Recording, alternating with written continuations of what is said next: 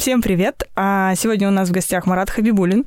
А, у него очень огромный опыт э, в российском классическом банкинге, в дизайн-студиях. А, он расскажет нам сегодня много интересного про дизайн-менеджмент, особенно в условиях хаоса. Марат, привет! привет. Расскажи о себе. Привет, меня зовут Марат. Ты, наверное, чуть-чуть преувеличила про огромный опыт э, в классическом банкинге. Ну, ладно, начинается. Потому что он не такой большой, но огромный опыт, да, а в дизайн-менеджменте.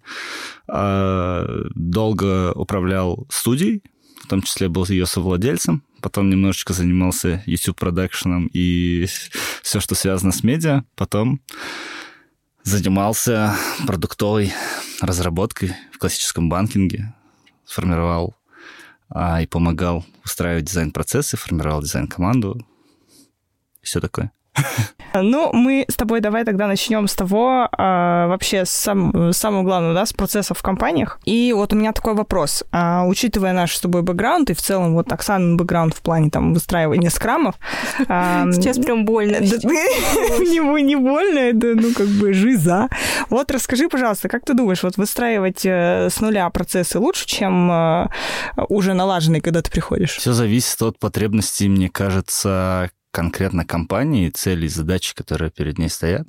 Потому что, ну, вроде бы кажется, приходить в хаос, когда вообще ничего не, не выстроено и вообще ничего нет, вроде ты там под себя все строишь, и то, как ты видишь, и как будто бы это легче. Вот. Но в то же время уже выстроенный... Ну, а в выстроенной компании тебе придется ломать уже выстроенные процессы, постраивать их там под какие-то новые рельсы. Это всегда будет встречать сопротивление бойкотирование, тебе придется чуть сильнее и чуть настойчивее быть, мне кажется. Вот. А, но в то же время, если компания находится с уже выстроенными процессами а, в какой-то стадии реновации, в стадии изменений, то в целом тоже может быть вполне нормально. Ну, мне кажется. Ну, вот ты сказал, типа, нужно быть более настойчивым, э, чтобы что-то ломать. А надо ли ломать вообще? А вдруг там было хорошо? Вот такой ты в предыдущий был, сидел, все красиво по фэншую сделал, такой пошел себе все. Ты такой все пришел, там красивенько. А что тогда выстраивание процессов? Ну да, да, да. Все было нормально. Ну да, вот и вот, вот тут вопрос тоже как бы складывается, да, типа, а вообще надо ли вот э, сначала самого вот приходить и все под себя?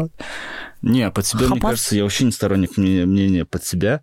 А в целом все должно, мне кажется, быть всегда органично, и все зависит в том числе от целей бизнеса. Вот. Ну, поэтому, мне кажется, тут и от, от задач бизнеса, какие, какие они стоят, и поэтому тут надо всегда искать баланс. А ты вот когда приходишь и, ну, приходишь в какую-то компанию, там есть свои процессы, ты как вот их отслеживаешь? Ну, то есть понимаешь, есть ли вообще там процессы какие-то или нет там какие-то процессы, какие цели у бизнеса, ты вот как это ну, про какие процессы мы говорим? Про, про дизайн, ну, ну про, вообще про, в целом дизайн. разработка, да. Ну, в любом случае, ты это, наверное, на этапе собеседования. У рекрутера? Ну, не у рекрутера, ты же не всегда с рекрутером только собеседуешься, но и с кем-то, кто будет твоим руководителем в том числе, непосредственно. На этом этапе ты в любом случае пытаешься понять, что там вообще, вот ты на собесе сидишь и говоришь, у нас все прекрасно, у нас все работает, все супер. У Я нас вот такие делаю. цели. Приходи скорее к нам. Приходишь, а там ад просто. Да? Ну, мне кажется, ты всегда делишь на 10 все, что они а, придумывают на конференциях. Это да, когда ты участвуешь на конференциях, ты же всегда такой мы тут все сделали, все по фэншуй классно, а на самом деле тут Игорыч все такое на подпорочках.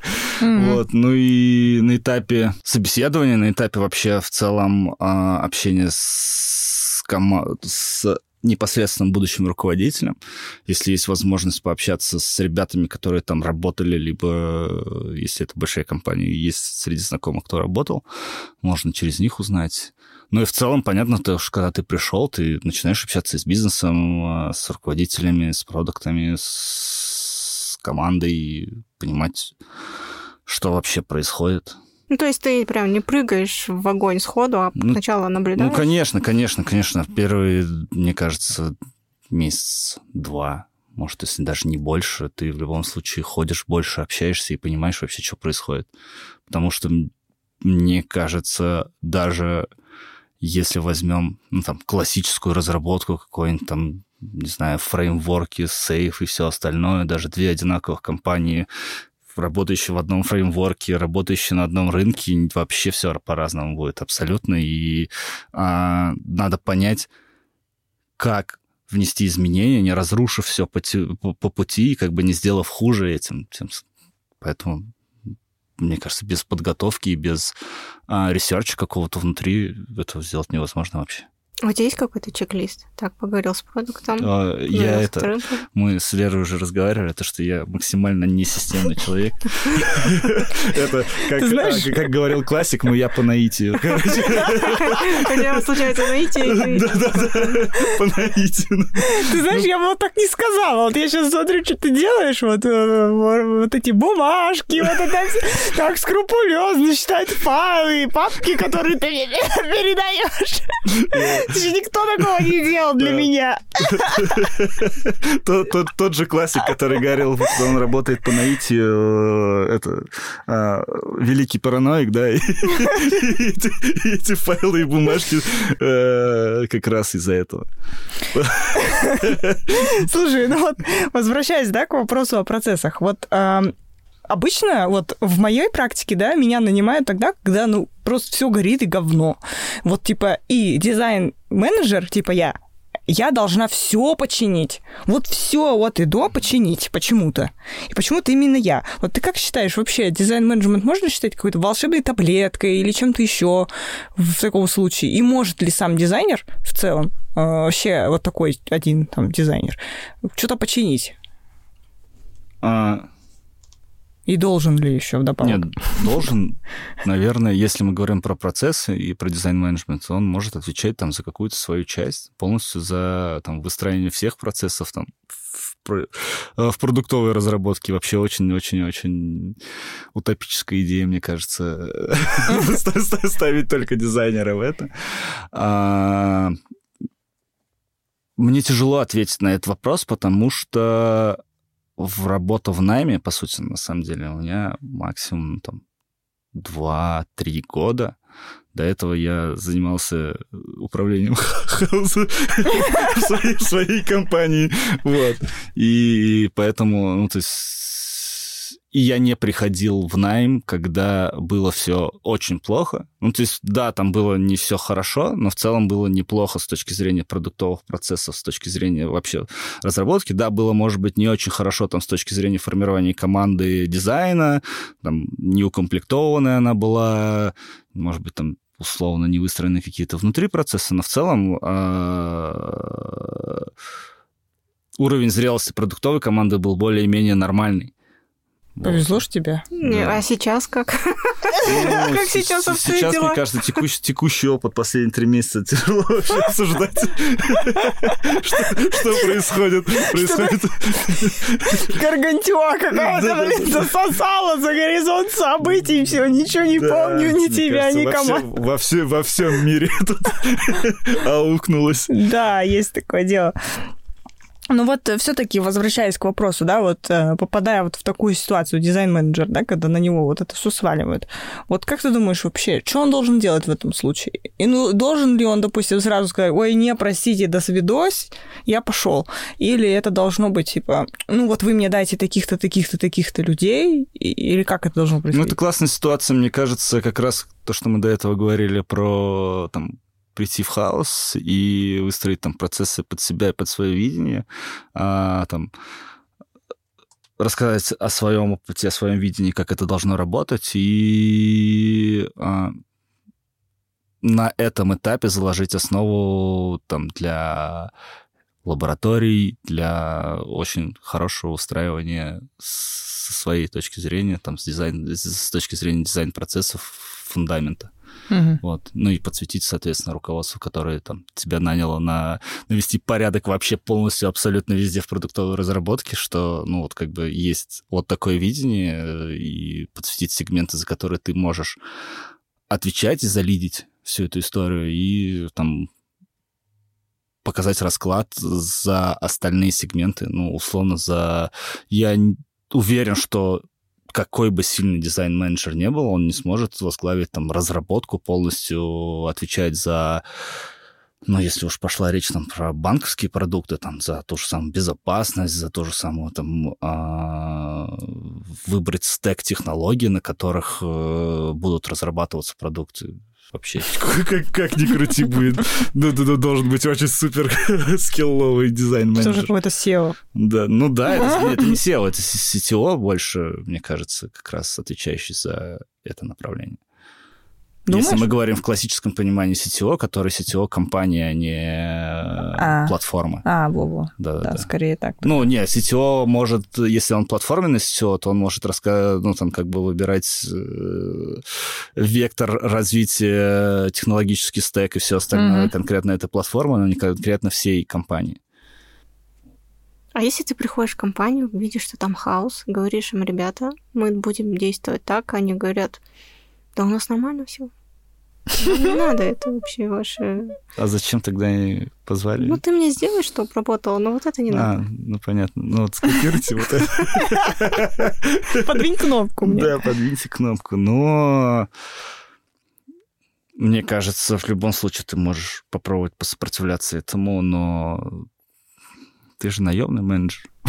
Как бы в любом случае а, все зависит от твоих, в том числе, амбиций, и если ты ок с этим, ну, то, что условно, у тебя охеревшая зарплата э, миллион долларов в секунду, то может быть тебе и ок, то что в целом норма, если а, как бы помимо зарплаты тебя драйвит и мотивирует еще и а, изменения, которые ты можешь внести, эффективность тех вещей, которые ты делаешь, и тех процессов, которые ты делаешь, то, мне кажется, деньги тебя помотивируют какое-то время, но потом этой мотивации вообще ну, она там, ну, год, полтора-два, мне кажется, это вообще максимум, что может помотивировать человека работать, ну, прям в суперхаосе или абсолютно там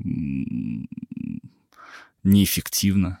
А если ру- руководство, ну, типа, окей, принимает тот план, допустим, трансформации, который ты приносишь, но вот средний слой, там, разработчики, лиды и так mm-hmm. далее, противятся, ну, мне кажется, так часто и бывает. Они боятся всего нового, у них есть уже какой-то устоявшийся ритуал жизни в компании. Вот как с ними работать?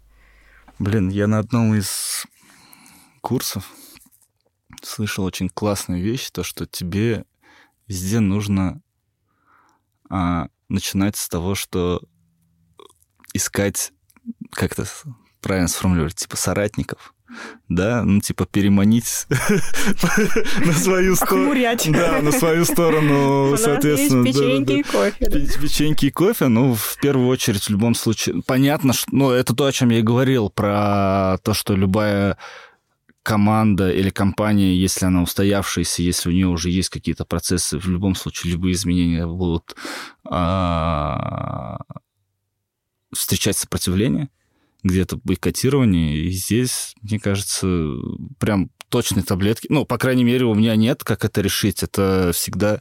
Ну, то есть я не сторонник вообще каких-то супер жестких э, действий, там, кричать, орать, переубеждать, для меня больше всегда чуть более мягкое, такое договориться, короче, со всеми. А давайте попробуем. Я могу быть миллион раз неправ, но давайте в этот раз попробуем как-то по-другому, вдруг получится. Ты тот самый тимлит, который приносит всем круассаны на, на встречку, да? Да, у меня, у меня в компании э, всегда летом, ну, в августе арбузная пауза была. Все уже, когда видели то, что я иду с магазина там, с двумя-с тремя арбузами и с дыней, все уже в чате начинали кричать, сейчас будет арбузная пауза. Я заходил в студию и начал орать арбузные паузы. Вот, да, примерно про это есть. Слушай, прикормить с руки, так сказать. Да-да-да, больше про такие, да, в, ком- в команде и в компании мне всегда импонируют больше доверительные отношения и такие какие-то командные. Я понимаю, что семейные — это сейчас, наверное, не очень там модно или не очень правильно всегда говорить, но в студии у нас было это вообще просто, ну, мы были семья и банда, больше банда, да, у нас супер toxic. давай тогда вот вернемся к этому опыту. Тебе есть чем сравнить. Вот у тебя был свой бизнес, получается, да, студия, потом продакшн, и потом вот, вот это корпоративное зло. Вот, э, Непонятно, что злее. Ну, давай вот... Enterprise или... Да, расскажи, вот как вот, вот э, в чем разница для тебя вот основная? Ну, разница абсолютная в подходах, в том, как ты э, подходишь к реализации. Ну, студии ты сто процентов, ну, это же полностью проектная работа. У тебя есть ограничено. У тебя из всего треугольника зафиксировано все. И время, и деньги. А, нет, и, и чаще всего не зафиксировано у тебя объем работ, но не зафиксирован в большую сторону. Вот. А, и поэтому ты в студии всегда пытаешься балансировать, э, сделать охеренно, сделать вал, чтобы продать следующему клиенту, да, и не всегда там э, смотришь на метрики. По крайней мере, в тот момент, когда мы делали студию, еще не было невозможно было продать э, клиенту историю, основанную на метриках, историю, основанную на каких-то вот таких долгосрочных отношениях, да, там, продуктовых, в том числе, пусть, ну, условно, как это сейчас называется, это там аутсорс либо аутстав, да, по сути, ты примерно превратился в это, а ты всегда работал в проекте, и это всегда нужно было сделать что-то фиксированное, что-то вау, а, а потом уже клиент сам померит какие-то метрики, если они доросли до этого. Угу. Вот. А, ну и мы работали на корпоративном а, сегменте, где на самом деле у нас сайты были больше имиджевые, нежели продающие там какие-то. И в целом имиджевую историю, она мерилась там вау от клиента, от их потенциальных клиентов или от их партнеров, вот тут каком-то таком на уровне вайба. По наитию тоже. По наитию тоже, да-да-да. А в продукте, естественно, это меня мотивирует и в чем основная вообще, что мне сейчас драйвит и почему я хочу развиваться в продукте, это прям донесение ценности до определен... внутри определенного продукта для конечных пользователей. Это вообще супер круто. Ну, это а, то, что, наверное, в последний там, год-два сильно мучило нас со вторым арт-директором в студии, то, что нас демотивировало, ну, как-то лишало какой-то ценности от нашей работы, да, ты понимал то, что мы делаем что-то ради того, чтобы делать. Ну, да, типа, зарабатываем деньги, да, там, куча наград, статуэток и всего остального, там бьемся за места в рейтингах, каждый год растем, растем, растем, там полочка со статуэтками пополняется, но вот того, что действительно приносит ценность там, человечеству, каким-то определенным людям, ты не чувствуешь, что, ты улучшаешь там, что-то в, этой, в этом мире. Вообще абсолютно какой-то такой... Ну, было а, полное ощущение абсолютно бесполезности того, что мы делаем, короче. Ну, там, ну да, типа какой-то там на уровне вау, сделали классный проектик, попонтовали среди дизайнеров, дизайнеров, дизайнеры такие, типа, круто. Вот вам статуэточка, и все. Ну, как бы... И ты понимаешь, что, ну, как бы мертворожденный продукт какой-то там не принесет большой-большой-большой ценности для огромной аудитории людей, поэтому это вот супер демотивирующий фактор был в конце истории со студией. И мы понимали, мы тогда не могли сформулировать, на самом деле, тогда уже начинали зарождаться большие там продуктовые компании и в России в том числе, но это же история про то, конкуренция. В студии ты всегда чувствуешь конкуренцию, и ты такой, типа, а, продукты, типа, они конкуренты, они хантят у нас за оверпрайс дизайнеров, типа, они все не очень хорошие люди. Вот, и поэтому как-то крити... ну, то есть как-то осознанно посмотреть в эту сторону, вот, наверное, какая-то такая конкуренция и там, зашоренность мешала, поэтому, когда я пришел в продукт, поработав, по сути, хоть и в продакшене, но тоже в какой-то такой продуктовой истории, я вообще супер по-другому начал смотреть и на продукты, и на дизайн-менеджмент, и на вообще в целом ценность того, что мы делаем как дизайнеры. Вот. Прямо, знаешь, ты наконец-то продал мне продуктовый дизайн спустя несколько лет, потому что я уже начинаю сомневаться, что я просто так воздух копчу и типа энтропию повышаю. Все, это максимум. Типа. Да, еще больше как будто бы студи... Не, я не капли вообще не обесцениваю сейчас а, работу студийных дизайнеров, Вообще, мне кажется, по а, складу характера и по складу работы, которые могут выполнять дизайнеры и люди, студийные дизайнеры и дизайнеры продуктовые, это абсолютно вообще, ну, как бы они оба называются дизайнерами, но это разные люди. Вот. А, это не значит, что студийный дизайнер не сможет в какой-то момент перейти и понять ценности, осознать все это э, в продуктовой разработке, но студии ты всегда спринтер. Ты всегда а, делаешь вау-концепт, быстро его продаешь, быстро-быстро доделываешь проект, потому что дальше уже стоит очередь из других проектов, и тебе нужно доделать. И у меня, на самом деле, дизайнеры, которые в студии делали проект, проектом условно, 4 или 6 месяцев, они уже на шестой месяц начинали выйти, типа, а я не вижу, я ненавижу уже этот проект, он неинтересен, дай другой, пусть кто-нибудь доделает все эти экраны, кто-нибудь за меня, я не хочу рисовать эти миллионы иконок. Вот. А в продукте ты, как бы, условно, несколько лет можешь делать плюс-минус один и тот же интерфейс, переставлять как бы, как бы это тупо не звучало, представлять кнопочки туда-сюда, да? Ну, как бы... Вот чем мы занимаемся на самом да, деле. Да, да, да, да. Ну, это, да, это очень утрировано, но ты получаешь ценность совсем в другом. Ты чуть больше изучаешь клиента, пользователя, поэтому абсолютно две разные вселенные, продукт и студия.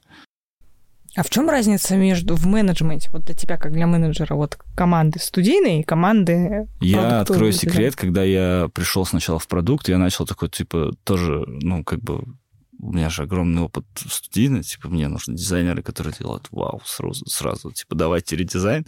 Ну, как бы я сейчас просто задумалась, типа, блин, что я вообще делал, о чем я говорил? Вот это. Что это я? Это вообще не я, с ним не знаком. Да-да-да. В студии в любом случае надо устраивать процессы, но в студии как раз вот эта спринтовая, ну, вот, вот эта работа, когда тебе нужно всегда делать вау, тебе нужны всегда чуть другие дизайнеры, чуть-чуть... А, ну, то есть если мы говорим про рекрутмент, ты всегда ищешь чуть других людей. Вот. А, чуть заряженных на другое. А если мы говорим про процесс там создания, а, студиях у нас был более такой авторитарный и вертикальный, а, вертикально из двух частей выстроенный арт-директор и все остальные внизу, короче. Вот. А, иерархия, потому что ничего вообще из студии не выходило без согласования арт-директора, и по сути, арт-директор выступал за качество продукта полностью и а, защищал его и чуть другие ценности. Вот. И, а если говорим про студию, ну, как бы если мы про зрелую команду, кросс-платформенную, то дизайн-менеджер вообще не сильно-то отвечает за конечный продукт, как бы отвечает команда. Вот. И вот я вот это очень долго не мог отпустить, на самом деле, вот как раз именно такой ручной art direction, типа, чуваки, вы, как вы вообще пошли, показали кому-то там команде макеты без меня? Вы что, типа... Офигели? Да-да-да, типа, я должен все поревьюить, да, три тысячи команд, 10 тысяч макетов всю ночь. Ну, нет, как бы это преувеличено, но да, это вот большое отличие, то, что у тебя ты набираешь команду и устраиваешь процессы таким образом, чтобы команда была более самостоятельная. Вот. И, ну и ценности чуть другие несешь. Там а, ценности в студии всегда на вау, всегда на достижение каких-то ну, метрик в других. Статуэтку? Статуэтки и все такое, да, чтобы продать дальше.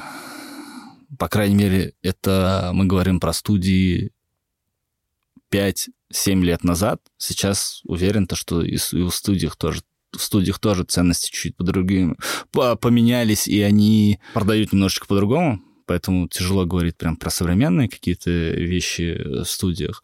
А в продукте ты драйвишь команду на исследования, драйвишь команду на другие метрики, на продуктовые, на метрики, э, бизнес-метрики в том числе.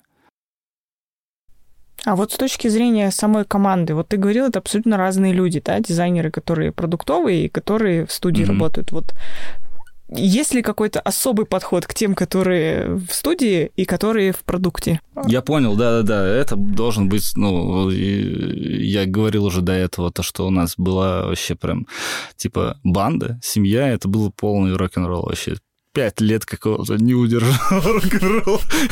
Просто, ну, да. Абсолютно нет никаких правил внутри компании в плане того, ну, там, какой-то этики, и всего остального. Это просто токсик. Как это... Ну, ну, мы на собеседованиях, э, когда человека собеседовали, мы говорили то, что у нас Спарта. Чувак, что это значило? Слабых мы скидываем с... А ты сам сбросишься. Не мы скидываем. Мы тебя доведем до того, что ты сам сбросишься. Да. Самый короткий путь... Э, это не дизайнер был, я не помню, это фронтенд вроде был. Верстальщик мы тогда называли. Он проработал три дня.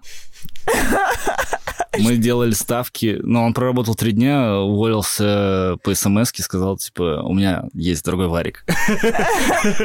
Я понял то, что он не выдержал. У нас что-то в тот день был прям супер сумасшедший день. Прям очень было весело в студии. Вот. А на собеседованиях мы делали ставки на то, сколько продержится человек. И как вы угадывали, нет, в основном? Ну, не всегда. Наверное, процентов 60 случаев там с погрешностью в пару недель. Как называлась ваша студия? Мне показалось, что как бы вот этот уровень токсичности, он как будто бы дает возможность творить и делать вау. Потому что когда ты отстраиваешь какие-то свои личные границы, постоянно вот это мониторишь, как будто бы у тебя появляется ну, то есть ты по кирпичику их выстроил, и как будто бы в нем находишься, в этом коконе, да, своих вот этих возможностей. И чтобы выпрыгнуть, тебе нужно мыслить немножко настолько не так, чтобы получить этот эффект. Э, и, возможно, вот, э, вот если сравнить, да, вот вот дизайнеров, которые сейчас в продукте вот э, сидят, вот у меня, например, это очень нежные создания по большей части, особенно да, те, да, которые да, в студиях да. не работали. И они вот очень, да, ну то есть не нежные создания, да, а более продуманные такие, у них все по кирпичикам, все так четенько там, э, не понимают, как с ними нельзя, начинают вот это все да, возвращать, да, да. все такие крутые, прям осознанностью. Да. А тут вот, вот эти все дела, да-да-да. Ты какой one-on-one в студии? Чувак, блядь, что за хуйню ты сделал? Ну просто я в вот, на я кортизоле вот... херачишь постоянно, блядь, на гормоне стресса. Там такое... Не, а при чем здесь гормон стресса? Там гормон просто какого-то веселья и радости было. Просто если чувака, у чувака вырабатывался гормон стресса, он просто сваливался. Типа, он не выживал здесь. Э, я говорю, это банда была. То есть мы, мы у нас не, мы никто никого практически не называл по имени. У всех были клички какие-нибудь. Как тебя называли? Меня батя называли. Почему я не удивлена вообще ни разу? Тёма у меня друг есть, он второй арт-директор. Он у меня долгое время был записан как Тёма Штукарь. Штукарь. Гопота, Ну да, да, да. Это, знаете, это была история про, ну, как бы, про а, вот не знаю, как у девчонок, но у нас, у пацанов, вот школьные друзья, ну, как бы ржачно, когда вы там ну, подай... другу ты можешь подойти и, ну, там, пнуть его, там, да, там, вот это вот все. Нам ты не как... этого. Да, да, да, у нас чуть другие, как бы, да, и это вообще норм, а, ржака вообще там, типа, ну, или нататуировать на лице что-нибудь ему, пока он бухой спит, да, это вот, типа, и все поржали, охереть, это вот было примерно такая штука, вот, команда из людей, которые просто действительно, вот, ну, лучше лучшие друзья. Вот. Вот у Оксаны и... есть опыт работы в э, агентстве. А, да. Да. И... Самый ужасный опыт моей жизни. Ну, это я понимаю, что у многих, на самом деле, я говорил с ребятами, которые там довольно-таки ну, не, наверное, не сильно долго у нас тоже работали, там полгода, может быть, в районе года, и там кого мы увольняли, или они сами уходили, не выдерживали, я понимаю, что... Ну, то есть и потом уже там через 3-4 года, когда мы с ним разговаривали, они говорили, блин, это вообще было максимально токсично и тяжело, вот. Но вот те, кто работали долго, и вот у нас есть там чатик а, вот из Dream Team вот этого, который кости, костяка остался, с которым мы дружим вот сквозь время, а, мы понимаем то, что это было, ну, какое-то время там веселья и куража, это нифига не эффективно в плане того, что, ну, как бы с точки зрения бизнеса неэффективно вообще, как бы потому что ты больше веселишься, чем делаешь, и э, это не про бизнес. В продуктовой истории ты вот, ну, если возвращаться к вопросу, типа, в чем отличие там от продуктов, а в продуктовой истории действительно это больше про бизнес, и, наверное, тяжело быть вот здесь настолько распиздяями. Вот. А, ну, не знаю. Не-не-не, э, здесь просто этот, этот, это ж градус, он меньше.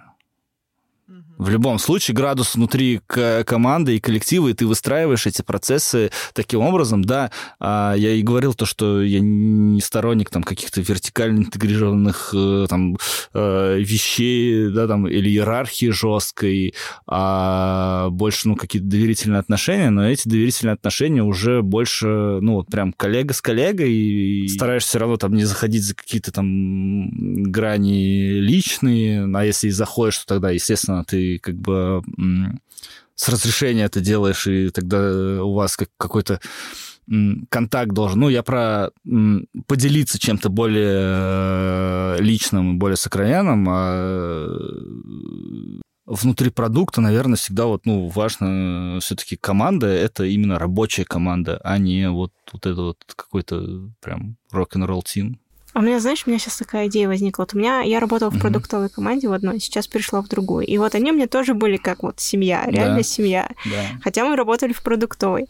И я понимаю, что такого больше не будет. Не потому что там продукт... Может быть, потому что это как первая любовь, типа, на один раз и навсегда. Может, может быть. А, ну, а что вас объединяло там? Ну, не только продукт, у нас там были общий юмор, какие-то такие вещи, которые мы могли. Ну, то есть это было что-то помимо работы. Ну, наверное, наверное, но а, вы в любом случае это такая дружба была, но вы не переходили все равно эту грань вот про то, как я. Ну нет, мы не пинали друг друга. Да, да, да. Но мы тоже как бы не пинали друг друга, но в целом. Поджопник. Поджопник, да, да. Ну там не давали клички друг другу. Не, ну мы могли там собраться и там кого-то и подъебнуть и всякое разное такое. Да. Ну, типа, это было прикольно. То есть Но это понимаю... больше в такую, в более легкую дружескую такую атмосферу. Ну, типа, подъебнуть, если даже. Угу. Ну, нет, это даже вот, э, это реально мы вот как Без семья. грубости. Да, потому что прям там были, и мы вас любим, все, кто да, уходили, да, чуть да, ли да, не да, плачем, да, да. и вот это все. Ты знаешь, вот э, ты рассказываешь, я очень хорошо себя помню, когда я первый раз уходила из, из продуктовой компании, у меня там тоже, бля, я думала, пиздец, у меня тут все, кого я люблю, все так хорошо было, со слезами на глазах вышла в, в дверь, Потом пошла дальше работать, работала, работала, потом свою команду сколотила. И я всегда думала, пока я не сколотила свою команду, я всегда думала, что вот там была идеальная вселенная. Я, короче, начала, значит, э, строить свою семейку такую. У меня получилась своя семья классная, даже круче, лучше. Она была в плане взаимодействия куда более эффективной. Никто никого не токсичил, никто никого не, не говнил. А вот там как раз, когда у меня открылись глаза, я такая, ёб твою мать, да там харасмент на харасменте все это время был. И я такая, да ёбан воробушки, короче, вот. И потом я, когда уходила с этой компании, испыталась сколотить еще одну, я думала, блин, вот такая команда, как вон та, вот предыдущая, у меня больше никогда не будет. И опять это сделала. То есть везде, где ты ходишь, э, где ты настраиваешь команду, вот, ну, как бы вообще собираешь людей вокруг себя, где ты лид, да, ты в любом случае всегда делаешь это своим маленьким домиком. Но ну, только... свой характер. Да, и только для этого тебе нужно какое-то время И потом тебе будет казаться, что там было все-таки не так. Тут что-то не дотягивали, здесь не дотягивали. И самое прикольное здесь, я для себя что поняла, это перемеш... перемешивать людей. А, допустим, не просто идти костяком одной команды из одной компании в другую вот так перемещаться, а разбавлять новыми людьми. И тогда получается классная коллаб. И у тебя получается слишком большая семья не просто маленькая, а большая вот такая классная. В разных компаниях. Да, и в разных компаниях, и ты потом такой приходишь со всеми с ними, вот на вот этом вайбе, ты примерно, где ты лид, ты везде их как-то выравниваешь, что ли, под себя. Как-то происходит это само по себе. Но и... ты набираешь людей, которые... И да, да и да. это еще ко всему прочему. Но даже тех, которых ты не набираешь, они постепенно к тебе привыкают, начинают подстраиваться. И потом они выходят все на одну Либо волну с тобой. Либо да, отсеиваются. Либо отсеиваются. Кто, ты если пришел в компанию, в которой, в да. которой ну, ты лид, а была до этого кома- команда, угу. они либо принимают тебя, либо отсеиваются, либо угу. ты отсеиваешься. Да. Если команда сильнее оказалась. Да, да, либо это тоже, кстати, вот вариант. И вот здесь интересно, что, например, в одной команде было принято вот так-то, да, допустим, в другой вот так-то, и потом вот это все как-то качует из одной в другую. Я вот, например, никогда не играли мы на, на столке на работе, вообще вот где, мы целыми днями сидели, играли в настолки, и это было самое охуенное время. Хоть мы там и страдали, плакали, что мы, блядь, в офис выходим в пандемию, но мы зато были такие классные, мы играли все это время. Никогда не играли, а тут начали. И то есть это нас сплотило. И это стало еще одной новой фишечкой, которая вот мне бы хотелось где-то сейчас попробовать.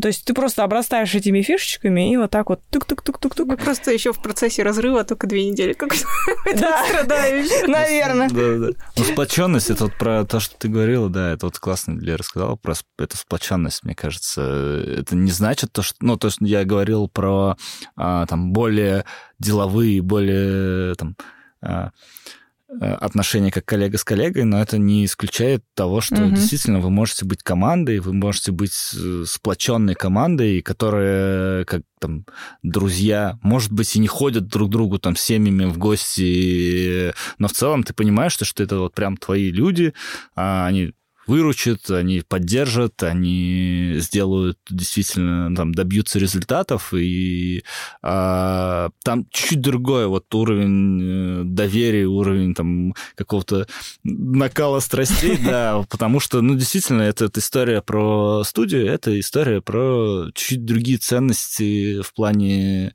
метрик в том числе, поэтому ну, и это не жизнь, по крайней мере, то, что я до этого рассказывал, как оказалось, это не жизнеспособная модель. Может быть, мы что-то не то делали, но, вероятнее всего, это так. Ну, хотя бы время хорошо проводили. Тут да. еще про возраст, мне кажется. То есть возраст, да. ты, ты же взрослеешь, становится понятно, что тогда это был какой-то пиздец. Ну, то есть ты же понимаешь, что ты вот... Я вот, например, выходила во дворе в детстве там и, и дралась с пацанами. Они всегда э, кидали в меня камнями. Просто так. Я отвечала им тем же. Ну, ты же не будешь выходить теперь на работу и швырять во всех камни сразу же. Так, расчехляешь сумку, поехали. Да, поехали. А, слушай, вот у меня вот ты говорил, что тебе было трудно а, вот первое время переход у тебя был, когда mm-hmm. а, поумерить вот это свое эго, да, типа я хочу везде быть это и согласовывать. Это не эго, а это, это просто, наверное, ну, такая, такая, да, остаточная вещь от микроменеджмента, от того, что а, тяжело отпустить это. Потому mm-hmm. что ты понимаешь, что, ну, как бы ты не вывезешь все это. Ты в компании, которой там 20 человек, из них 10 э, дизайнеров, и то два арт-директора, да, там, или там 12 ну, дизайнеров и два арт-директора, и, и то там как бы ты всегда на грани, э, а тут у тебя...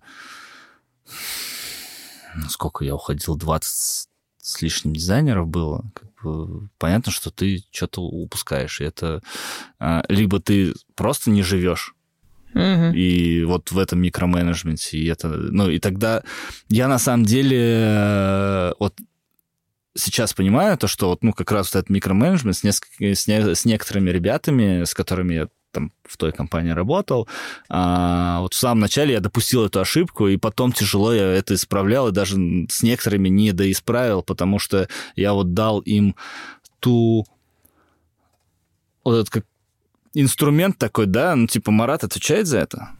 Типа, я что-то сделал. Вот. Выученная беспомощность. Да, да, да, да, да. Он такой, типа, сделал фигню какую-нибудь. Типа, Марат все равно правки... Ну, типа, Марат же отвечает за это. Вот. Он правки скажет, я сделаю. Вот. И вот это на самом деле, э, если мы говорим про действительно самостоятельную команду, про, та, про то, которая, которая осознанно что-то думает, осознанно ретроспективно думает над тем, какие ценности и какие фичи они сделали, и если ты туда вот с этим микроменеджментом, они, ну, тогда ты, ты все это должен делать с исследованиями, со всем остальным вместо них, и не сработает, не полетит это. Поэтому ну вот сейчас вот очень многие компании, например, вот требуют в вакансиях пишут играющего тренера ищем. Mm-hmm. Что это значит? Что бы это ни значило. Ну, в смысле, как что это значит? А, это значит, что ты как лид, ты приходишь, мало того, что ты их менеджеришь, и еще и вот этими с макетами ну, микроменеджеришь. Ну, то есть думаю... ты делаешь это. Да-да-да, вот это вот. Смотри, тут, наверное, зависит, во-первых, да, действительно от вакансии, от того, как это как это нужно называть. Мы недавно тоже с моим там, другом разговаривали про это, и я тоже все говорил лид, лид, лид, лид дизайн. А в целом, как бы, если мы говорим же в продуктовой разработке про там, лид разработчика, лид дизайнера, действительно играющий такой тренер. Это даже, наверное, не тренер, а ментор. Да, это человек, который, наверное, все-таки еще остается процентов на 30-40, иногда на 50 что-то делать руками, что-то делать там, кодить, делать макеты, делать исследования, но остальные 50%, времени, 50 времени тратят на лидирование конкретно своей команды, своего там, какого-то сегмента, своего, вот. А если мы говорим про там head of design, то, наверное, вряд ли ты можешь вообще брать на себя еще задачи по дизайну, да, по работе руками. Здесь уже история про именно менеджмент.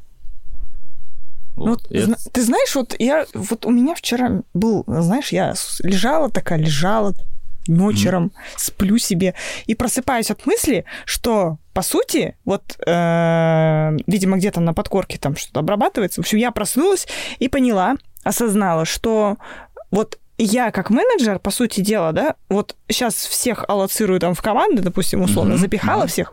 Вы все самостоятельные, извините, ебитесь там сами. Да, да. Вот. И мне не надо вот это все репортить, я не буду это все ревьюить. А я тогда зачем? Вот, вот, зачем тогда я, да? Пришли.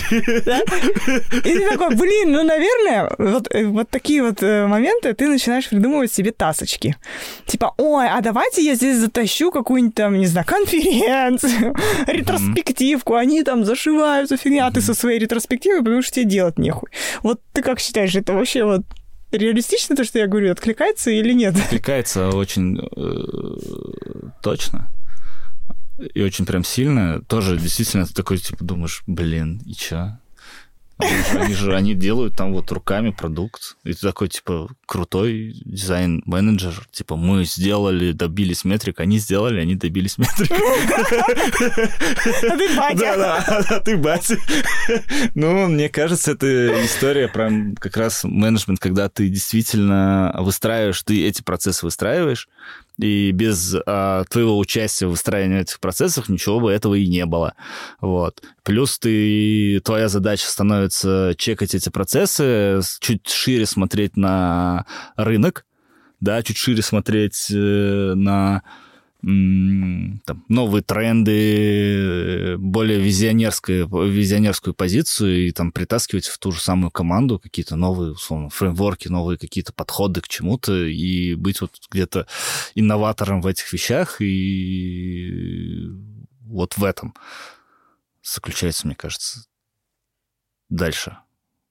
Ладно, мы подумаем над этим.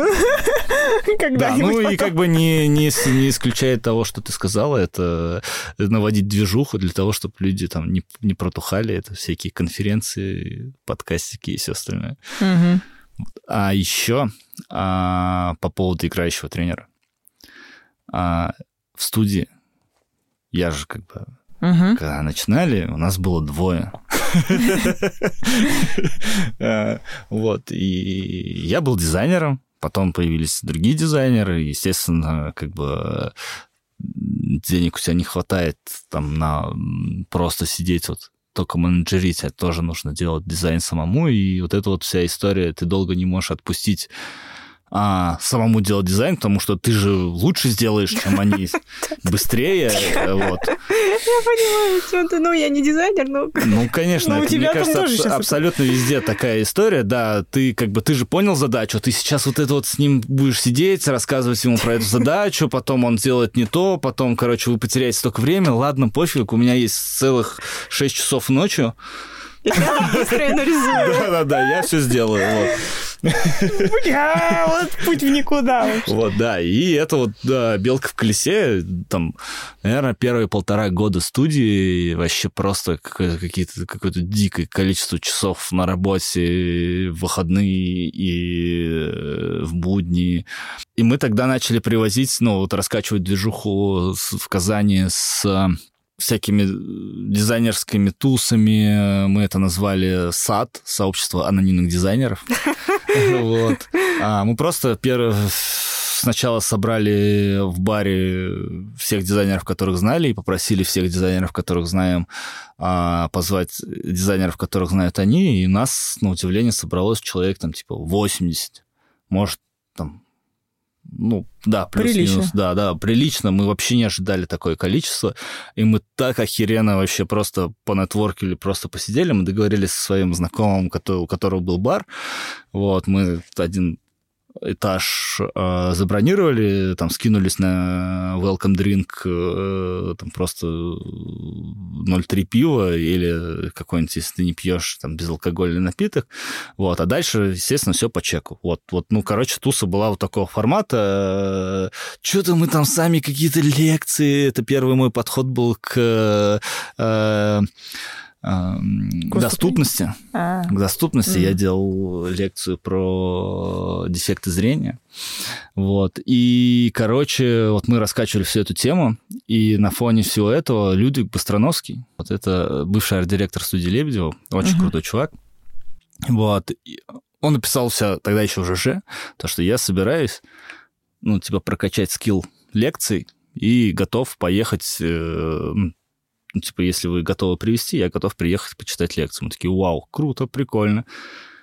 Мы сделали лендос, ну, договорились с ним, сделали лендос. У нас продались 50 билетов за два с половиной или три часа. Это было вообще очень символи... Это было очень символическая плата, то есть и для Людвига, и для нас не было цели заработать на этом, была цель просто выйти в ноль, да, ну, условно, там, окупить его э, проезд проживания, окупить аренду помещения, Мгм. и, все, вот. А, и вот тогда...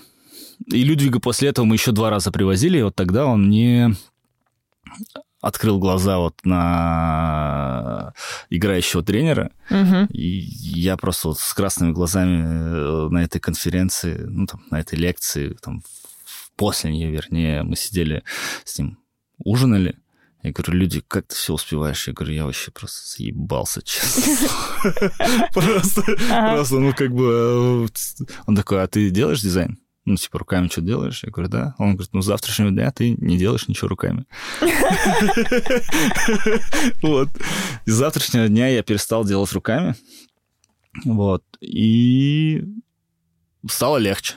Я как раз отпустил вот этот вот... Ну, микроменеджмент, он всегда остался, как бы, потому что у нас был принцип, то, что ничего не уходит из студии э, без арт-директора, но арт-директор перестал делать что-то руками, по крайней мере, в рамках студии. Вот. А, не знаю, плохо это или хорошо, потому что все-таки, наверное, я сейчас вот чувствую эту историю, когда ты ну, обесценивание там своих э, скиллов, э, Мгм. то, что, блин, вот эти новички, которые полгода назад открыли фигму, они делают, блин, такие классные проекты и так классно, быстро собирают. Я вот это вот не могу. Но с другой стороны, ты понимаешь, что, что когда ты, наверное, дедушкой такой смотришь за своим внуком, который ездит на велосипеде и так подпрыгивает, думаешь, блин, я уже, наверное, так тоже не могу. Вот, это, ну, ну, как бы разный уровень зрелости. Бля. Вот. а. Людвиг мне сказал, а, я вот второй или третий раз мы его привезли, я у него спрашиваю, я говорю, Людвиг, у нас столько проектов, у нас уже, типа, два арт-директора, и мы ездим просто, ну, типа, у меня весь день состоит из встреч, и я просто не, не всегда успеваю даже вот превьюить, прежде чем поехать на защиту концепции перед, а, перед своим клиентом, ну, и условно, там, иногда в машине ты смотришь, mm-hmm. а, блин, ну, здесь, конечно, не очень, ну, ладно, сейчас я на этом акцент не буду делать, сделаю перформанс где-нибудь там на другом сакцентирую, здесь прокатит. Вот. Шоумен. Шоумен, да.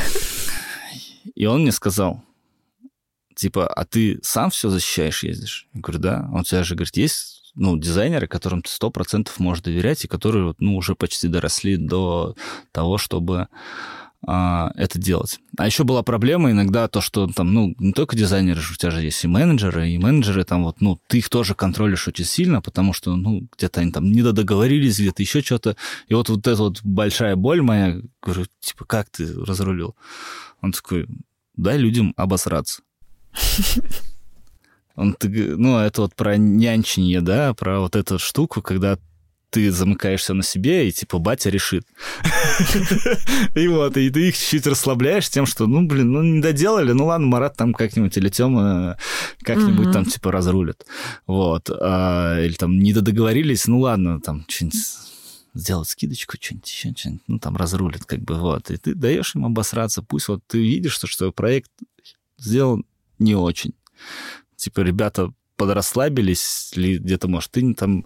Ну, понятно, что не бывает такое, что там ребята сами, значит, ты где-то что-то не проконтролировал, либо там неправильно донес мысль, и они... Ну, отправляешь их, клиент им таких пиздюлей ставит. Что в следующий раз они поймут, а, что надо готовиться к этому, и что, ну, как бы вот на, ровно на их месте ты оказываешься каждый раз и пытаешься вот как, mm-hmm. как уж на сковородке выкрутиться. Вот. А надо было выключить гиперопеку. Гиперопека, да, дай людям обосраться. Вот два офигенных вывода, типа, и делай руками, и дай людям обосраться. Это, это, звучит как какая-то притча. Я первый раз пришел к Людвику. Второй раз пришел к Людвику. Такая притча про делегирование. Вот э, у меня была похожая история с лидами, которые только стали лидами в разработке. Они тоже пытались совмещать написание кода и менеджмент. И когда ты им тоже доносишь до того, что это тебе нужно от этого отходить, тебе нужно заниматься чисто менеджментом. Мне кажется, это какая-то, ну, типа эволюция, когда ты находишься в начале менеджмента, ты как как-то по старой памяти не можешь это отпустить, а потом через какое-то время взрослеешь и учишься спокойно делегировать и передавать какие-то задачи, это которые кто-то может делать. И это, это точно эволюция. И второе, это не всем нужно. Точно, вообще mm-hmm. абсолютно. Потому что вот в той же самой студии, как бы у нас, когда нас уже двоих стало не хватать, мы решили, думаем, так как мы семья, мы все выращиваем изнутри.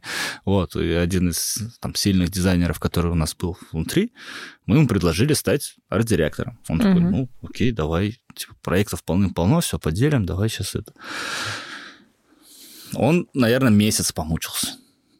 Офигенный чувак, офигенный дизайнер. Все очень круто, мы ему абсолютно доверяли, и я был на миллион процентов уверен, что он справится, как бы вообще лучше нас еще будет.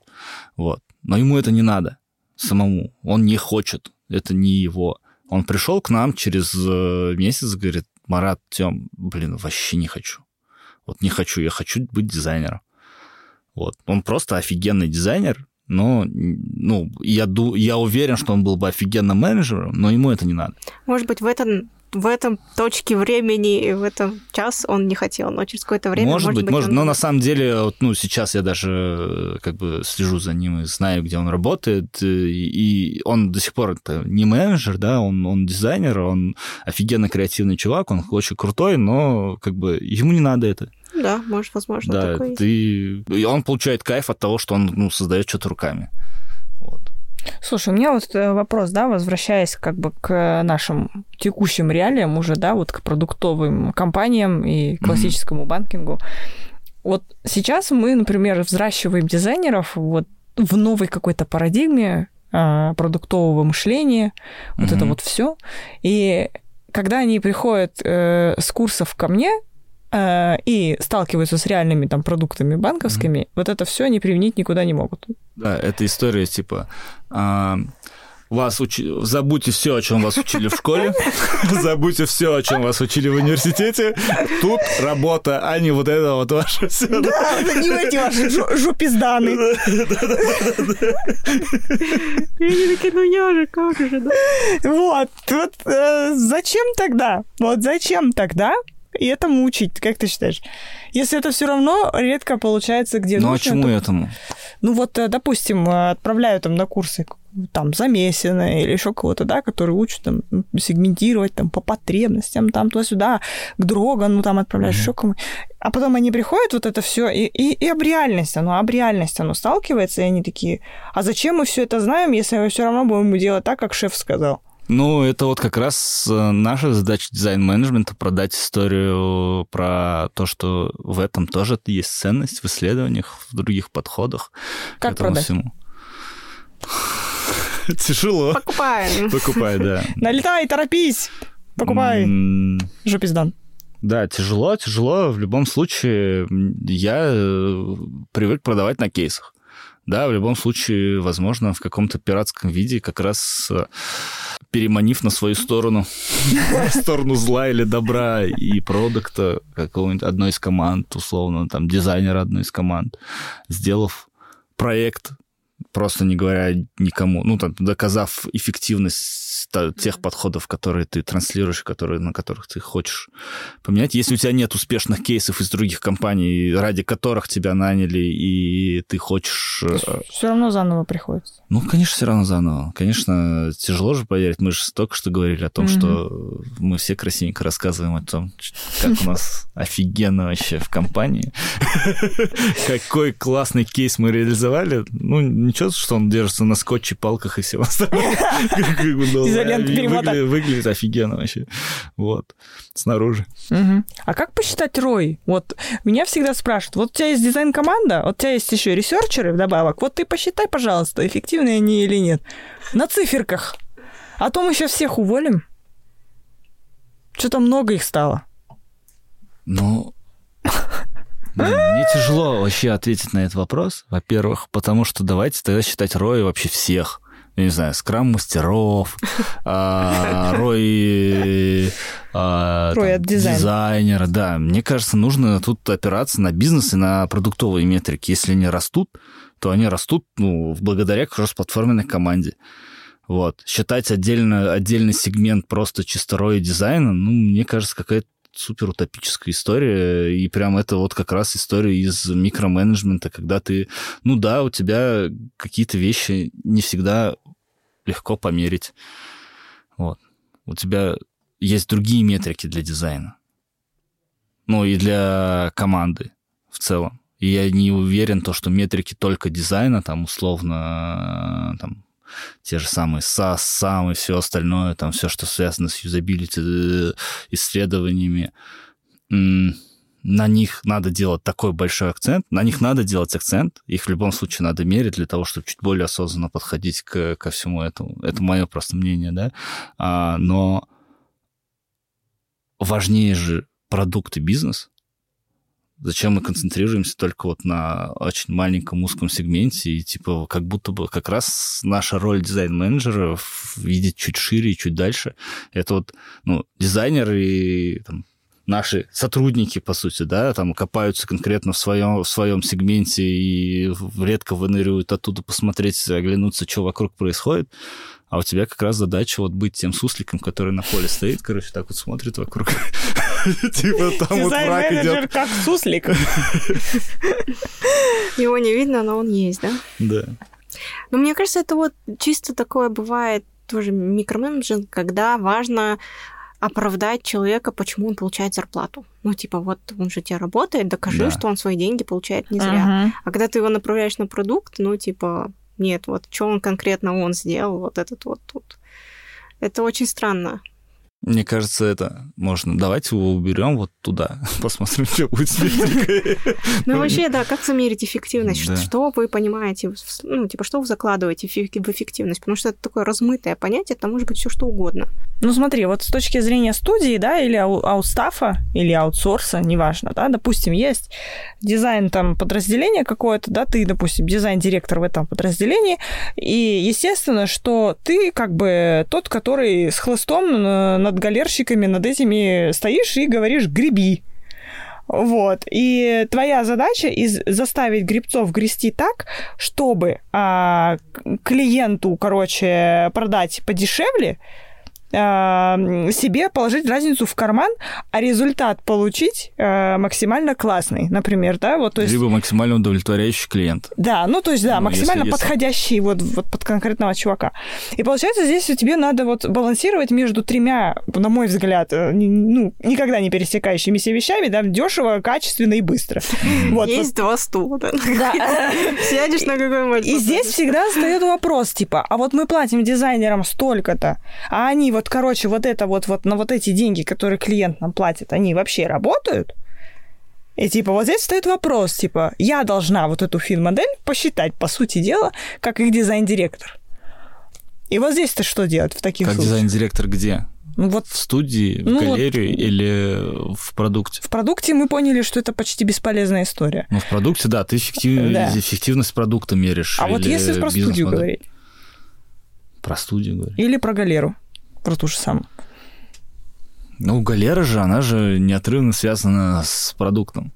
Вот, если продукту там нужны Ну, и, они- подходят, и подходят... э, Ну, случаи очень разные бывают. У меня, например, вот недавно только было собеседование очень странное, где вот мне вот именно это и сказали делать.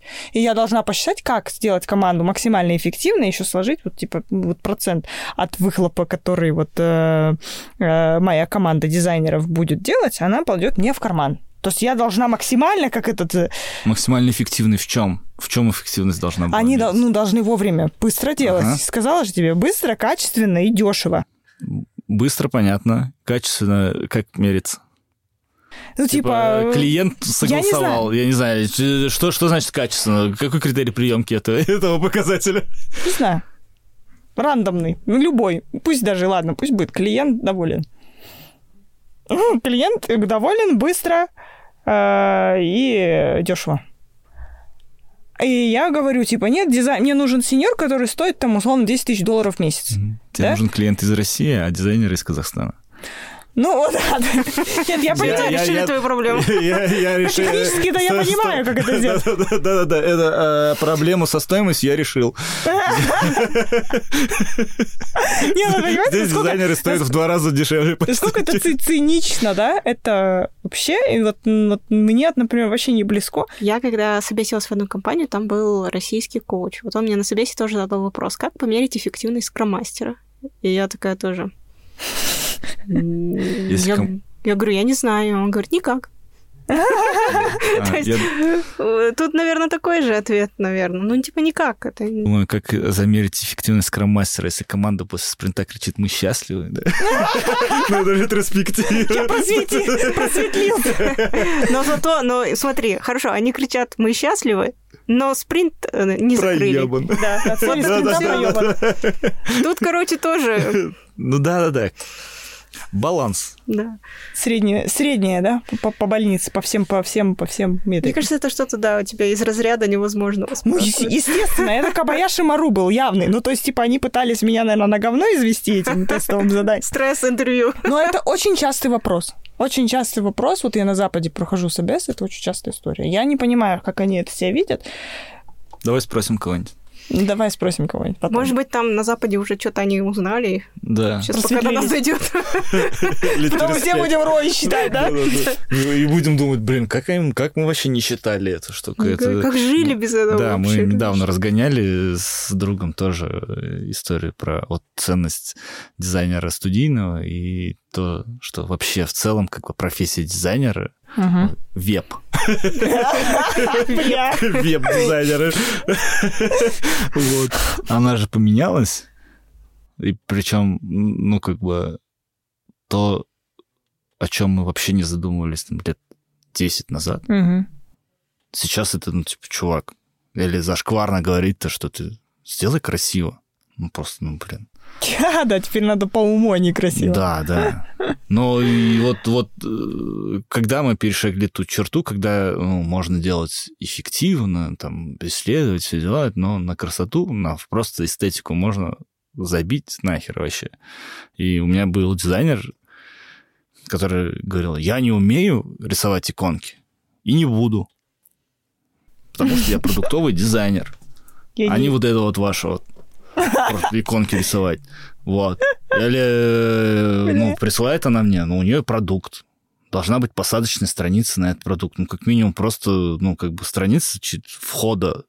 Ты должен рассказать о продукте, и там дальше пользователь зайдет туда. Ну, присылает серое нечто. Серое. Там доиграл. Ну, вот, вот, ну, действительно, оно... оно Договор просто... о присоединении присылает. Стыкуемся. Ну, вот, да, и, короче, ну, непонятно вообще, что это такое. Я говорю, ну, блин, не вау. Мгм. Я не знаю даже, как вот, ну, мне тяжело было на а, языке продуктовом и а, а, без, Этично без- без- этичным и без рок-н-ролла, да, когда ты просто можешь сказать, блин, чувак, что за хуйня вообще? Вот, мне же нужно было подобрать слова, и мне было очень тяжело подобрать А слова. ты подобрал? Или просто все-таки так и сказал Да, хуйня? я подобрал, я пошел, она была аутстафер. А я так и говорю, хуйня. Да, аутстафер, я пришел, я пошел, да. Терпите меня. уже который, который раз, потому что это было, пошел к аккаунт-менеджеру, сказал, нам нужно заменить дизайнера. Все понятно. Слушай, ну вот а, мне вот интересно послушать. Вот ты приехал из э, Казани. Ты работал в российских компаниях в основном. Эй. Приех- Приехал в, Каза- в Казахию нашу. Вот скажи, в чем разница между ними и нами? Ни в чем вообще. Ты вообще домой приехал? Вообще, вообще как дома. Даже цвет такой же. Да. Да, да, и даже называется Казань, Казахстан. У нас все с приставкой Каз, и у вас все с приставкой Каз. А, Да, слушай, в чем разница? Мне кажется, рынок IT, он очень сильно вообще, если мы говорим про продуктовую разработку, про IT, он очень сильно похож, ну, как минимум, в- на рынке СНГ. Вот а в мире, и, и- а то и в мире, возможно, да, ну, понятно, что там Запад чуть прогрессивнее, возможно, где-то, а, да и Азия, ну, там, со своим Вичатом и всем остальным, у них чуть другие подходы, чуть другие продукты, да. Для меня, а, ну, там, так как я последние несколько лет там концентрировался больше на финтехе, на банкинге, понятно, что в, там, в России, наверное, он один из самых передовых, ну, по крайней мере, в там, последние лет 5, 8, 10 был таким. А здесь чуть похуже, но прям со своими особенностями. Ну, тот же самый там Каспи. Я каждый раз смотрю, типа, что это вообще, блин, такое, но понимая, какое количество людей этим пользуются, а, и мы с тобой тоже об этом разговаривали, то, что ты говоришь, проводил исследования, и вот, ну, у меня большой вопрос был, зачем разделили а, Чужие переводы? и переводы, когда, по сути, ты что-то, вот ты свои деньги куда-то платишь или переводишь. Вроде бы это вот, ну, как бы у тебя и там, и там не очень большой раздел получается. Можно вроде бы схлопнуть логичненько. Во всех российских банкингах это один раздел. Ну, может быть, там в каком-нибудь очень супер странном банке, где разделили, но вот реально по топ-10 пройдешься, всех один раздел, и для всех это привычно. Ты экономишь прям, ну, действительно, и когнитивных способностей чуть экономишь, и а, места драгоценного. Так там не только платежи и интерфейса. переводы поделены, там еще в каждом разделе своя история есть. Ну вот, да, и, короче, мне очень много вопросов было. Сейчас э, э, вопрос был с боковым меню, но он отпал. Зато появились два одинаковых. Да, зато появилось, да, две одинаковые вкладки. Ну, это вообще... С другой стороны, я понимаю, ну, то есть, а, хейтить, вот я не люблю хейтить из э, снаружи, да, я уверен, что у продуктовой команды, у, у них вот на каждый наш хейт есть Я не сомневаюсь даже. Да, обоснование, и, может быть, даже там и исследования на своих пользователях, и это доказанная эффективность, ну, конкретно на этом рынке.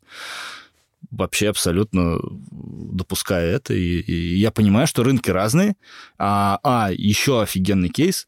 Я в первую неделю приехал сюда, как бы мы же теперь без карточек, всех наши карточки превратились э, в кусок пластика. В тыкву. В тыкву, да. И, естественно, нужно было решить проблему с финансами. Типа открыть карту.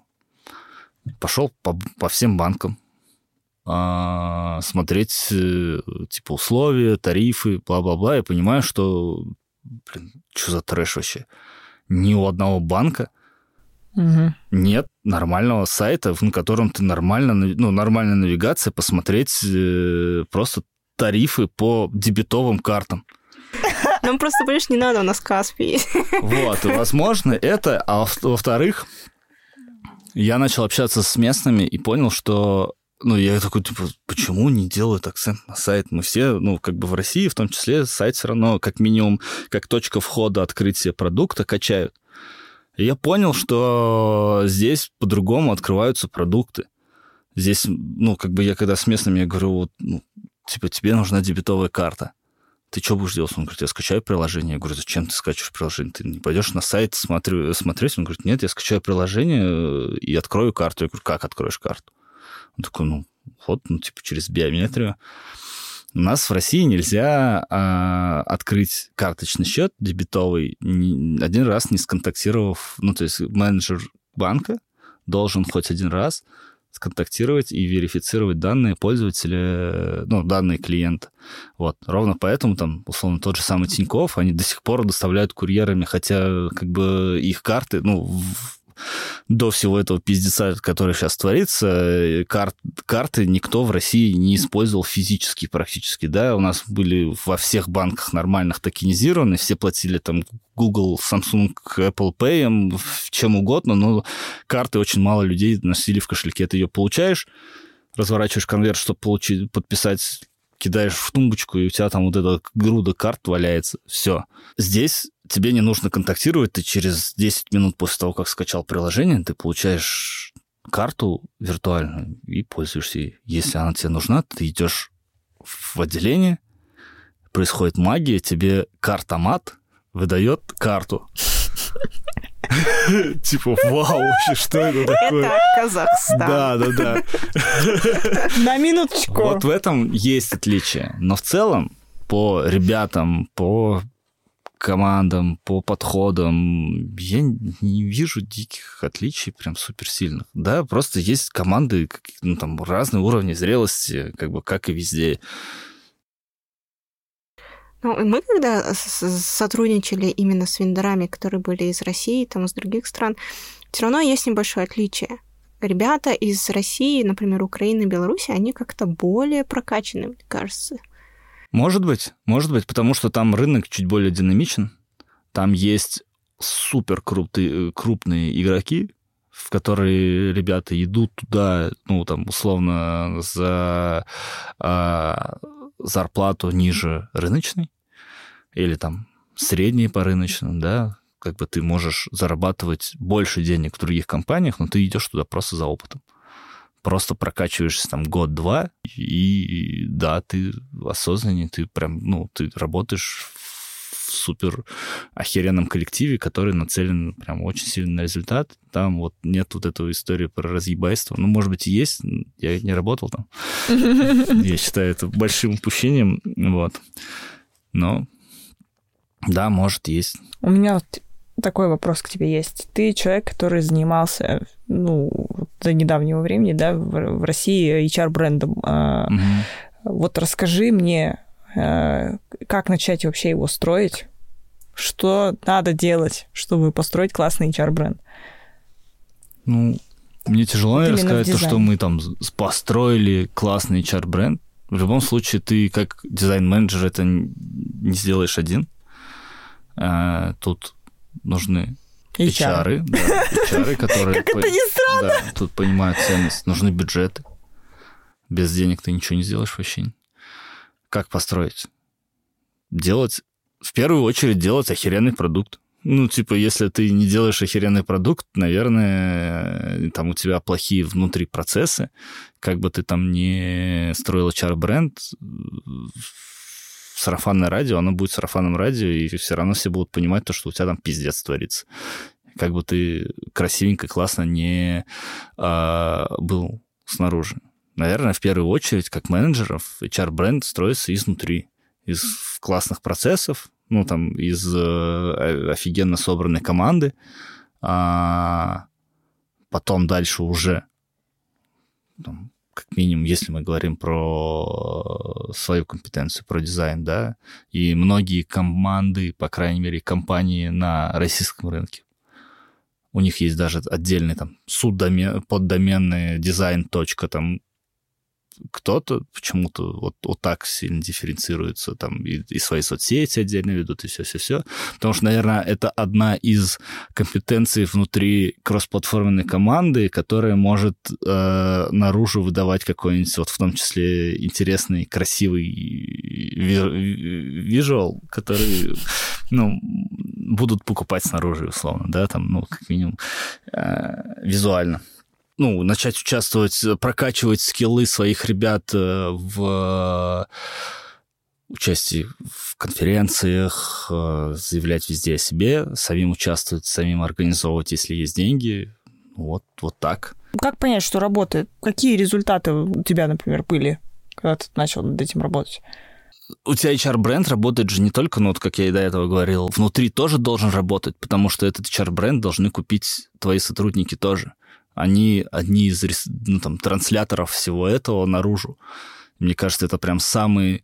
Э, если твои сотрудники стали евангелистом твоей компании кругом рассказывают то, что мы, ну, там, действительно, вот здесь работать нигде, под, нигде в другом месте, это вообще суперценность. Результат, по крайней мере, я ощутил на себе, если снаружи считать то когда к тебе приходят на собеседование ребята, они уже знают, во-первых, и о твоей команде, частично знают, ну, точно знают о твоей компании, частично знают о тех продуктах, о которых ты рассказывал вовне. И мы прям действительно заметили, мы поучаствовали в одной конференции в плане дизайна. И, наверное, каждый третий или каждый четвертый вот после этого приходящий на собеседование, угу. так или иначе, смотрел нас там, и говорил то, что, ну да, я слышал. И у нас как раз был большой набор э, в армы, мы там разговаривали про армы. И уже меньше приходилось, во-первых, продавать эту идею, меньше приходилось продавать компанию.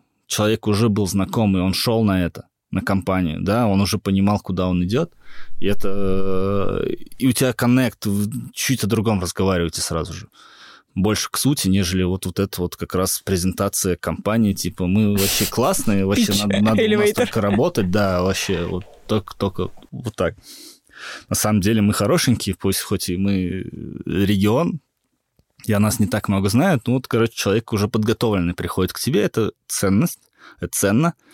И второе, ну, как бы с точки зрения HR, ну, там HR-бренд замеряется внутри ты замеряешь... Блин, как это, как это называется метрика? Я забыл, как она по-умному называется. Как всегда, из трех букв, наверное, из четырех. Какой-нибудь типа а-ля NPS, но не NPS, а вот ну, внутри, по сути, ну, как бы ты голос не клиента меришь, а голос твоих... Э, сотрудников. Сотр... Ну, голос твоих сотрудников замеряешь, а, готовы ли они рекомендовать, и вот mm-hmm. это все, ну, по сути, примерно как ты NPS меришь у своих клиентов, ты точно так же меришь у внутренних своих клиентов с точки зрения HR. Вот. Этот показатель увеличился. Просто вот у нас. Ну, у меня тоже вот есть пример. Uh-huh. когда я сама работала в компании, у нас был классный HR-бренд. Мы очень много пиздели вовне, у нас были помпезные тусовки, помпезные презентации, но по факту продукт говно Угу. Прям говно. Но при этом мы прям капец к нам хотели идти работать. До сих пор, кстати, хотят там работать. Угу. И я вот все время была, не, я в непонятках была. То есть, на самом деле, ты говоришь, начинать надо HR-бренд с того момента, когда у тебя есть классный продукт и классный процесс. Но у меня почему-то есть controversial, как бы, вот такой вот point, mm что можно и не иметь ничего, просто пиздеть, и типа это работает. Работает, сто процентов, э, э, работает просто на другую аудиторию. А на какую? Ну, тебе нужны осознанные ребята, которые будут делать крутой продукт которые будут нацелены на результат, если ты, ну, как бы сам нацелен на этот результат и на делать крутой продукт. А если ты, ну, как бы у вас продукт так себе, и люди идут вот, ну, про драйв, про веселье, про рок-н-ролл, а, люди идут вот как раз такие, возможно. Ну, это моя гипотеза. Это... То есть ты хочешь сказать, что, типа, просто пиздеть получишь просто таких же пиздоболов, как и ты сам, да? Ну, может быть, не Возможно, не может всегда. быть, э, типа тех, у кого еще нет особого опыта. Ну, типа, которые не могут еще понять, что вы ничего такого-то и не разрабатываете. То есть, кто на начале пути находится и такой, ой, я еще приду, там сейчас будет. Просто те, кто уже стреляны, они такие, ну-ка, ну-ка, гляну, что они там, да нахуй, и не придут. Ну, это про осознанность, это про историю, когда там, ну, тебе важен всегда баланс и денег, и результата, которого ты внутри будешь делать. И ты понимаешь, что, что вот ты сейчас на том пути, когда тебе помимо денег, помимо результата, нужно еще и нарабатывать и портфолио, не вот то портфолио, когда тебе нужно повеселиться, а то портфолио, которое действительно тебе поможет продать либо тебя внутри этой компании дороже, ну, там, вырасти, да, угу. либо внутри другой компании дороже. И тебе важен не только деньги, но и результат чтобы ты там, на следующих собеседованиях об этом разговаривал, а не о том, типа, вот мы там ездили на конференции, было пипец охуенно. Ну, почему бы и нет? Я могу и так. Я могу и так. Вот мы когда обсуждали с тобой вот эти метрики Рои, да, что мы там роем. А, вот а, единственный, наверное, поинт, по который мы можем вообще посчитать, да, какой-то выхлоп от это, это дизайн системы. Mm-hmm. Вот ты можешь свой опыт рассказать, как вы вообще внедряли эту дизайн-систему, как вы продали эту дизайн-систему и как померили в итоге? Продали тяжело, продавали и внедряли тяжело, и до сих пор еще, ну, как бы не до конца все внедрено. Мне кажется, ни у кого, вот кто бы что ни говорил там на рынке, у многих не до конца все внедрено, и это чаще продукты Франкенштейна из разных дизайн-систем. Вот. Или часть из дизайн-системы, часть не из дизайн-системы, ну, потому что Legacy никуда не денешься, как бы э, оно есть. Короче, дизайн-система просто как бы мы понимали, что нужно туда идти. Много продуктов, много э, времени тратится на то, чтобы просто делать каждый раз все заново. В любом случае, какие-то универсальные компоненты, они нужны. И это как бы продавать особо-то и не надо было, это просто как будто бы само собой разумеющееся логично. Это только, что мы говорим, не дизайн-система, а, наверное, там основа дизайн-системы — это UI-кита, угу. дизайнера.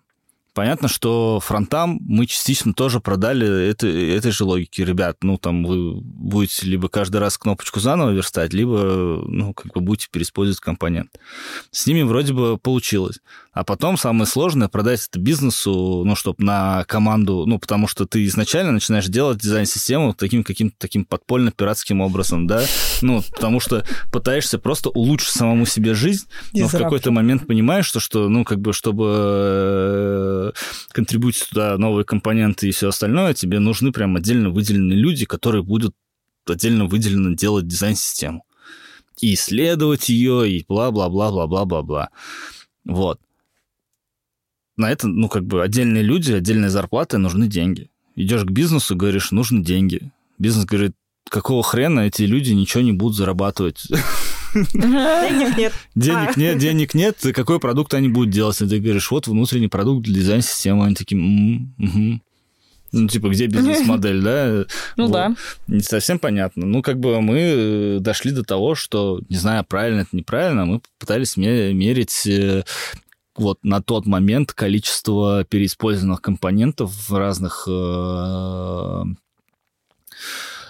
в разных наших продуктах попробовать э, там каким-то экспертно либо экспериментальным образом померить, сколько бы а, времени было затрачено на каждый вот, ну, компонент заново собранный, ну, там, дизайнером заново собранный фронтом, ну, как бы сколько, условно, там, у тебя есть N времени на создать эту кнопочку, и вот ты 10 тысяч раз ее переиспользовал, и вот N умножить на 10 тысяч раз.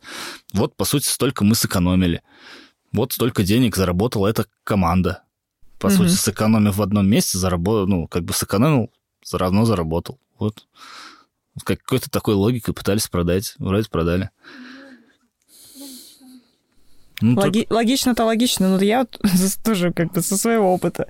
Типа, нет, но мы все понимаем, особенно вот разрабы любят, ты вот когда собираешь разрабов и бизнес. Ну, у нас тут, короче, с ресурсов нету. Мы, конечно, покупаем твою идею, ну не. Ну, это история про вкладывание своего личного времени в том числе, про вот, ну, как раз переманить на свою сторону единомышленников, своих соратников, сделать и продать через кейс. Вот, ну, как будто бы, вот, по крайней мере, через кейс я говорю, вот мне легче оперировать, и uh-huh. ты уже, у тебя есть какие-то вещи, мне кажется. Либо просто ты должен быть супер офигенным продажником, который, который может офигенно продать. Но это тоже скилл, который надо качать, и не у всех получается. Я знаю пару людей, которые могут продать что угодно вообще. Блин, я всегда хотела. Это, это не дизайнеры, но знаю людей, которые, ну, соседу зимой снег продадут. Я хочу всегда вот этому научиться, но ни разу мне не попался ментор, который бы мог это рассказать.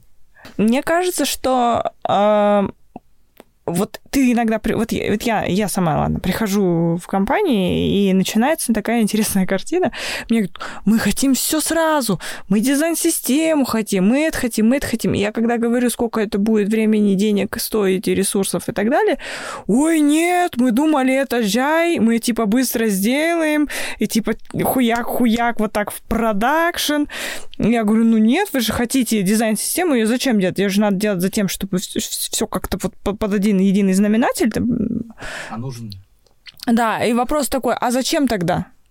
А, и они такие, ой, нет, может быть, мы как-нибудь там, как-нибудь там, да как-нибудь выкрутимся. И потом начинает какая-то команда еще быковать. И говорит, мы всегда работали в своем UI-ките, мы с вами не будем коллабиться, и мы не будем переделывать весь продукт.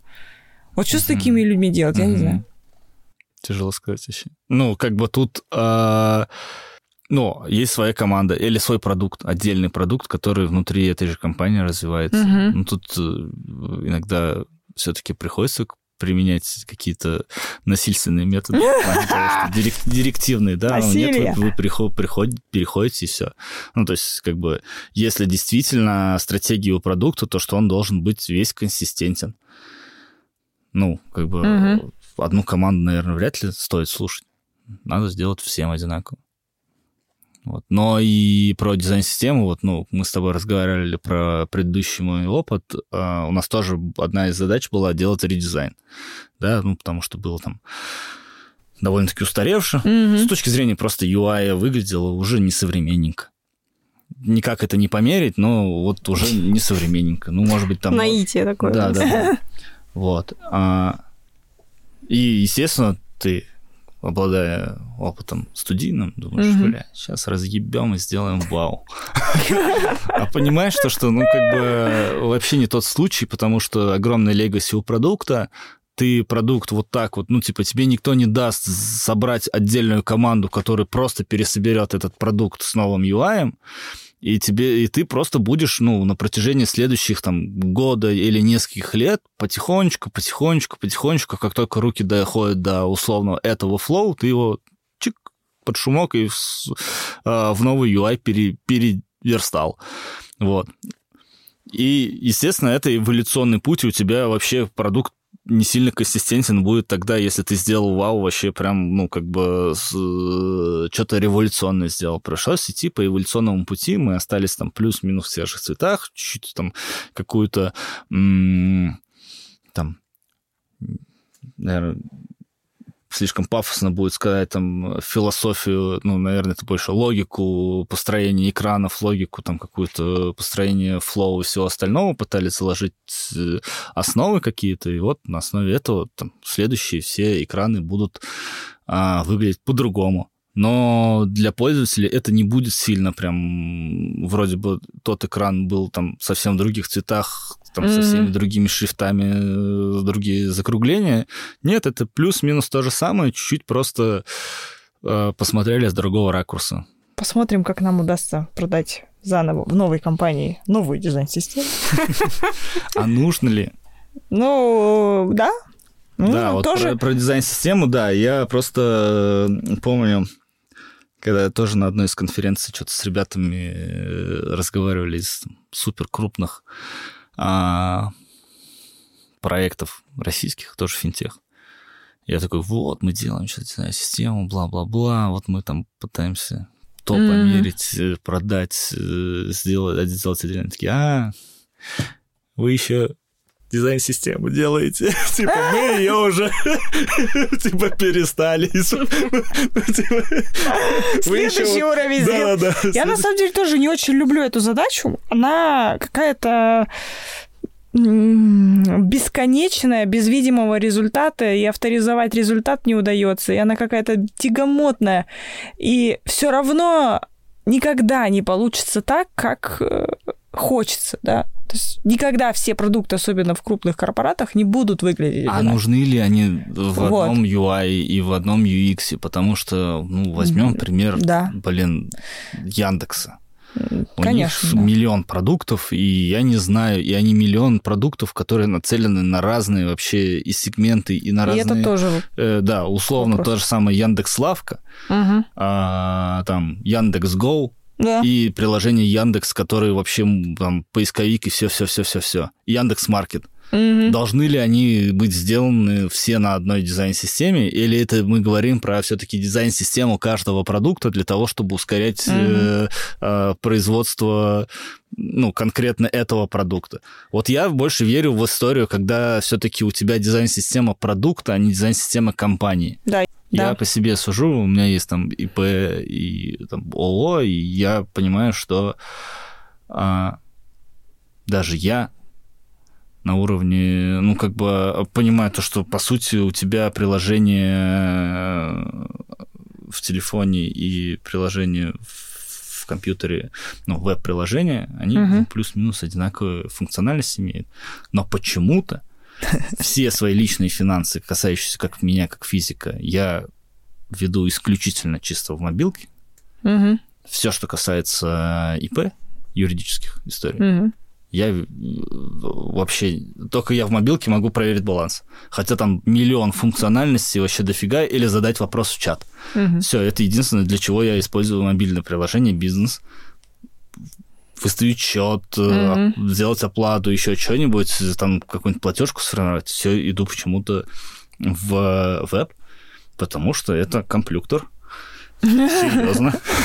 Я сейчас буду работать. Да, да, да. Ну, тут ну, какая-то такая э, история почему-то даже на уровне ну, там, пользователя, который постоянно, ну, сам делает эти продукты и сам думает, ну, наверное, пользователь вот так ну да, да, да. Нифига, Все равно вот, сам вот, же. Да, сам, сам, же, сам же, сам же вот такой же бухгалтер, да, который кнопку передвинули, и у тебя паника. Я что-то нажала, все сломалось. Да. Ну что ж, если подытожить, мы обсудили, что классный HR-бренд невозможно сделать без классного продукта и процессов внутри компании. А, что еще? Что дизайн-система не всегда нужна на всю компанию, а скорее на продукт угу. или на стрим, наверное, будет правильнее сказать. Ну, или на группу продуктов, которые да. объединены каким-то да, ну, вот, од... да. Да, одним, одной философией. Одной, одной философией, да. А что токсичность иногда нужна? Что любовь внутри команды возможна и в дальнейшем. Да, что любовь внутри команды никуда не девается. Наоборот, становится все больше. И крепче. И крепче. Да. Ну что ж, а, спасибо, Марат. А, было круто пообщаться, очень интересно. А, да и людям обосраться. Да, дай людям обосраться и ничего не делай руками. Все. Все. Всем пока. Да. Пока. Пока-пока. Спасибо.